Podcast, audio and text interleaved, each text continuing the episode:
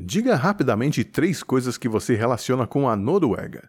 Se você disse vikings, bacalhau e ahá, saiba que no começo dos anos 80 essa última opção era desconhecida de nós brasileiros. Nesta edição do Resumo do Som, nós vamos relembrar a história de Take On Me, a música que levou quase 10 anos para ficar perfeita e que, com a ajuda de um videoclipe incrível, fez do Ahá uma sensação pop no mundo inteiro. Resumo do Som.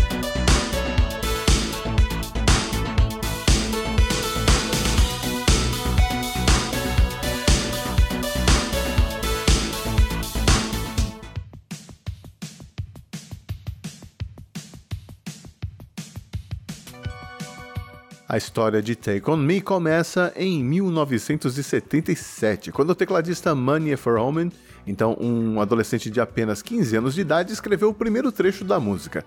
Na verdade, ele e o guitarrista Paul Wakta já tocavam juntos desde os 12 anos de idade lá em Oslo, na Noruega. Mas a ligação de Money com a música veio desde o berço. O pai dele era músico e tragicamente morreu quando o Mania tinha apenas 6 anos de idade quando o avião onde ele estava caiu nos arredores de Oslo. Mania e Paul, que moravam perto um do outro e cujos gostos musicais eram parecidos, logo começaram a tocar juntos e formariam uma banda chamada Bridges, com influências do The Doors e rock experimental. Por isso, quando Manier mostrou o riff de abertura de Take On Me para o Paul, esse não ficou muito entusiasmado não, pois era pop demais para o estilo da banda na época era tão pop que até lembrava a música usada em um comercial do chiclete Juicy Fruit, e por isso eles apelidaram a música de The Juicy Fruit Song. Em meados de 1980, eles chegaram a gravar uma demo com essa música, que também chegou a ser chamada de Panorama e All's Well That Ends Well and Moves with the Sun, mas que nunca chegou a ser lançada. Ouvindo trechos dessa música já dá para notar boa parte de Take On Me.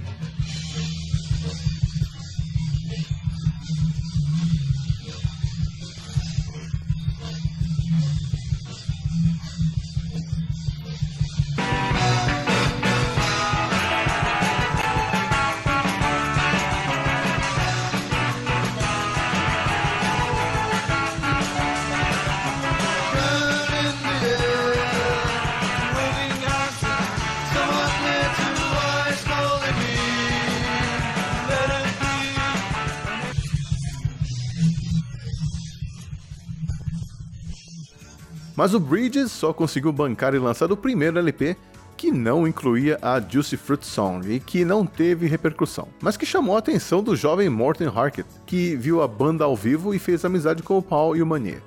Em 1982, o Paul e o Manier resolveram largar tudo na Noruega e tentar a sorte em Londres, e chegaram a convidar o Morten para se juntar a eles, mas ele preferiu continuar os estudos e recusou. Paul e Manier voltaram para casa seis meses depois sem um tostão no bolso, mas com várias ideias para a direção musical que a nova banda deveria seguir. Foi aí que eles convidaram novamente o Morten Harket, que desta vez aceitou. Ele tinha formação clássica e até os 16 anos nunca tinha ouvido pop ou rock, mas parece que os caminhos deles estavam mesmo destinados a se cruzar. Quando criança, o Morten estava com a família em uma ponte e viu o avião onde estava o pai do Manier caindo. E foi o Morten quem sugeriu um novo nome para a banda, uma palavra que pudesse ser entendida tanto pelos noruegueses quanto pelos falantes do idioma inglês. E achou a palavra entre os títulos de músicas do caderno do Paul. Ahá. A música era ruim, mas o nome era perfeito.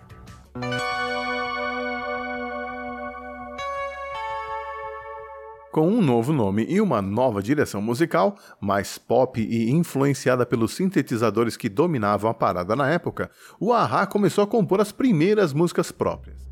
Mas também revisitaram Take On Me, desta vez com a colaboração do Morten. Mas o vocal que todos nós conhecemos, usando o alcance vocal impressionante do Morten, foi uma ideia do Paul, inspirado na música Zarathustra, do Strauss.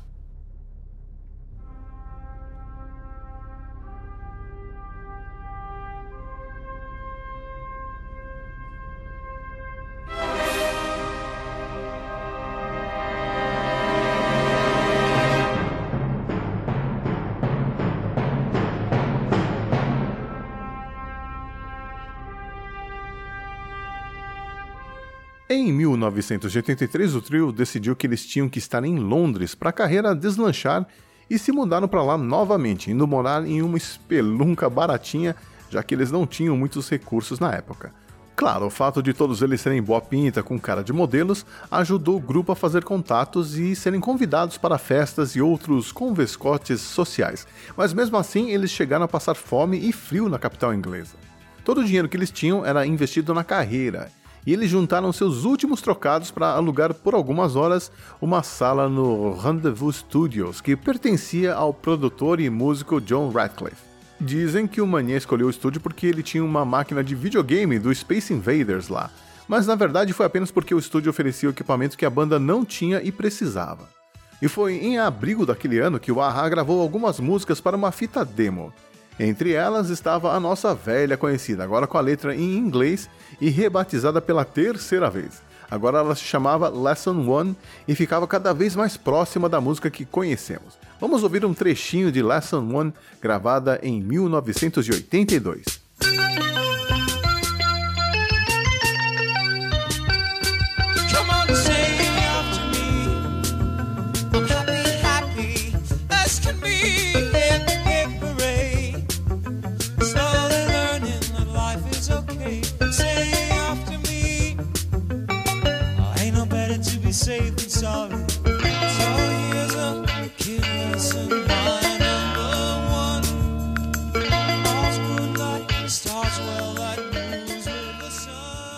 John Radcliffe gostou muito do que ouviu e resolveu apresentar o Aha para o editor musical Terry Slater, e os dois conseguiram um contrato com a Warner Brothers para a gravação do disco de estreia do grupo.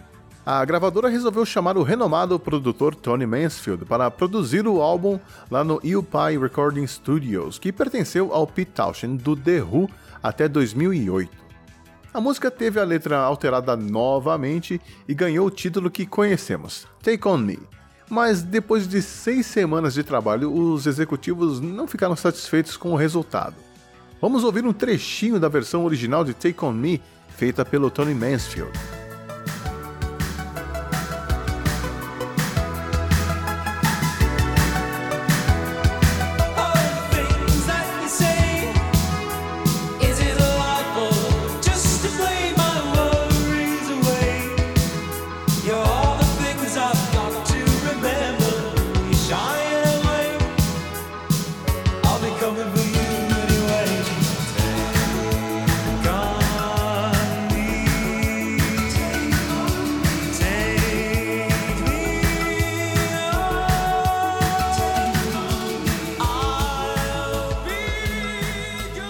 Trio do Aha sabia que a música podia ficar melhor e resolveu criar coragem e pedir para a gravadora bancar uma regravação de todo o material sem o Tony Mansfield. Para surpresa e alívio da banda, a gravadora topou e trouxe outro produtor para ajudar a banda, o Neil King, que já tinha trabalhado no mesmo estúdio. O Aha e o Neil decidiram manter a bateria eletrônica e alguns sons de sintetizadores, mas tiveram que regravar as guitarras, vocais e partes extras de sintetizador. O Neil usou o microfone Bayer 201 e um Neumann FET47 ao mesmo tempo para gravar a voz do Morten. O Paul tocou uma Gibson 335 que ficou bem escondida na mixagem final. Havia também um sintetizador e sampler Synclavier, onde foi programada praticamente a música toda.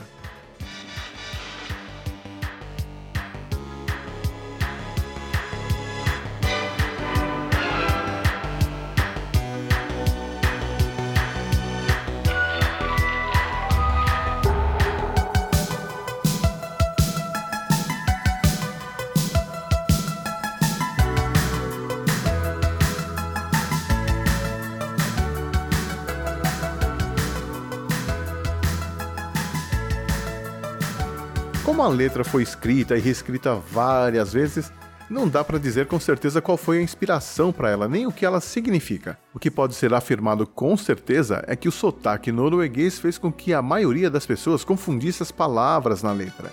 E até o Mania admitiu que algumas versões que fazem paródia com a música Take On Me têm letras que fazem mais sentido do que a original. Essa gravação foi lançada como compacto em outubro de 84 e ganhou até um videoclipe bem sem graça, com a banda tocando em um palco todo azul, vazio, e mesmo assim a música fez sucesso na Noruega, chegando ao terceiro lugar da parada, mas no resto do mundo vendeu apenas 300 cópias e ficou apenas na posição 137 da parada inglesa. Mas a Warner Brothers sabia que a música tinha potencial e resolveu investir pesado. Chamou outro produtor para regravar a música, o Alan Tarney, um músico das antigas e que tinha trabalhado com o Cliff Richards. E também bancou a produção de um videoclipe inovador dirigido pelo Steve Barron, o mesmo que tinha dirigido Billie Jean do Michael Jackson, entre outros videoclipes inesquecíveis dos anos 80. O Alan mexeu um pouco na sonoridade, no andamento da melodia, tirou alguns trechos inteiros, baixou o volume de alguns instrumentos e mixou os vocais de forma diferente, o que deixou a música mais coesa e com mais energia. Ele usou um sintetizador Roland Juno 60 para tocar as partes principais e o Paul fez a programação em uma bateria eletrônica Lindrum. E foi assim que Take On Me finalmente chegou à sua versão final, que foi usada no videoclipe, Aliás, o videoclipe dessa música merece um capítulo à parte, né? Mas vamos apenas dizer que ele é um dos clipes mais reconhecidos da história da música e ganhou seis estatuetas na premiação de 1986 da MTV. Até então era um feito inacreditável, já que até mesmo Thriller do Michael Jackson havia ganhado apenas três prêmios. Take On Me tem 3 minutos e 46 segundos e abre o álbum Hunting High and Low. Ela chegou ao topo da parada em 27 países, incluindo os Estados Unidos, mas não na Inglaterra. E a gente ouve ela agora.